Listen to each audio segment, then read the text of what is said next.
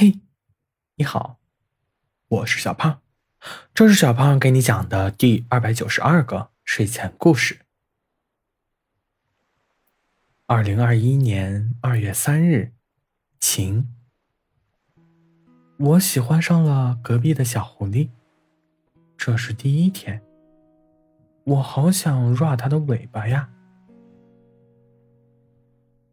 二零二一年三月十四日。晴，今天又见到了小狐狸，好开心啊！小熊和我说，五月二十日是情人节。虽然我和小狐狸还不是情人，但我和小狐狸一起过节了。不过，什么时候我才能和小狐狸成为情人呢？二零二一年五月二十日，晴。小狐狸跟我表白了。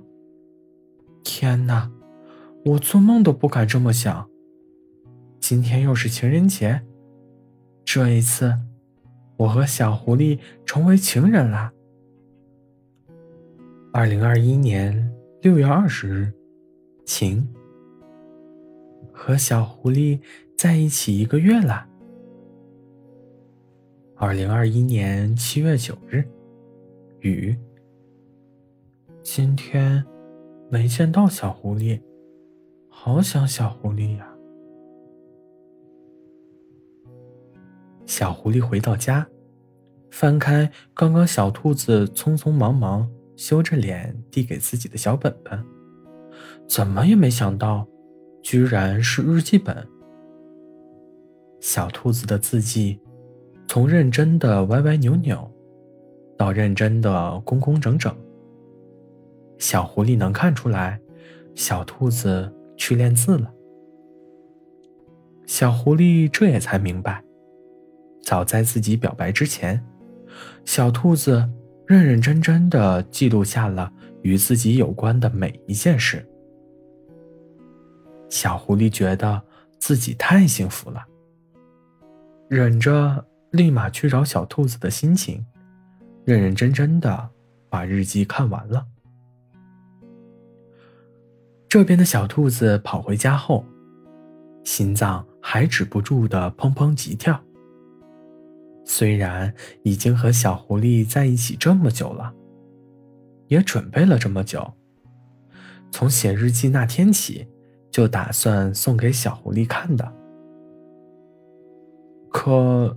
真正把日记本送到小狐狸手上，感觉又不太一样。仿佛自己心底的所有关于他的小秘密，都自动暴露给了小狐狸。啊！小兔子拍拍胸口，打开电视剧，转移一下注意力。就在小兔子看得一把鼻涕一把眼泪的时候。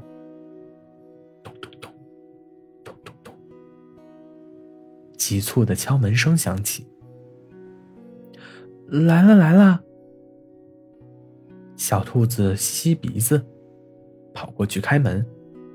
门一打开，小兔子就被抱住了，紧紧的。小狐狸的头埋在小兔子的脖子上，轻轻的呼吸弄得小兔子痒痒的。怎，怎么了？小兔子脑袋里暂时都装着电视剧的剧情，对于自己送出去的日记本，他已经不太记得了。小狐狸放开小兔子，看着他的眼睛，认真的说道：“我，我。”小狐狸我了半天，也没我出个所以然来。懊恼的说道：“我有很多感受，但是我不知道该怎么说。”小兔子这才明白过来，日记本的内容，小狐狸看完了。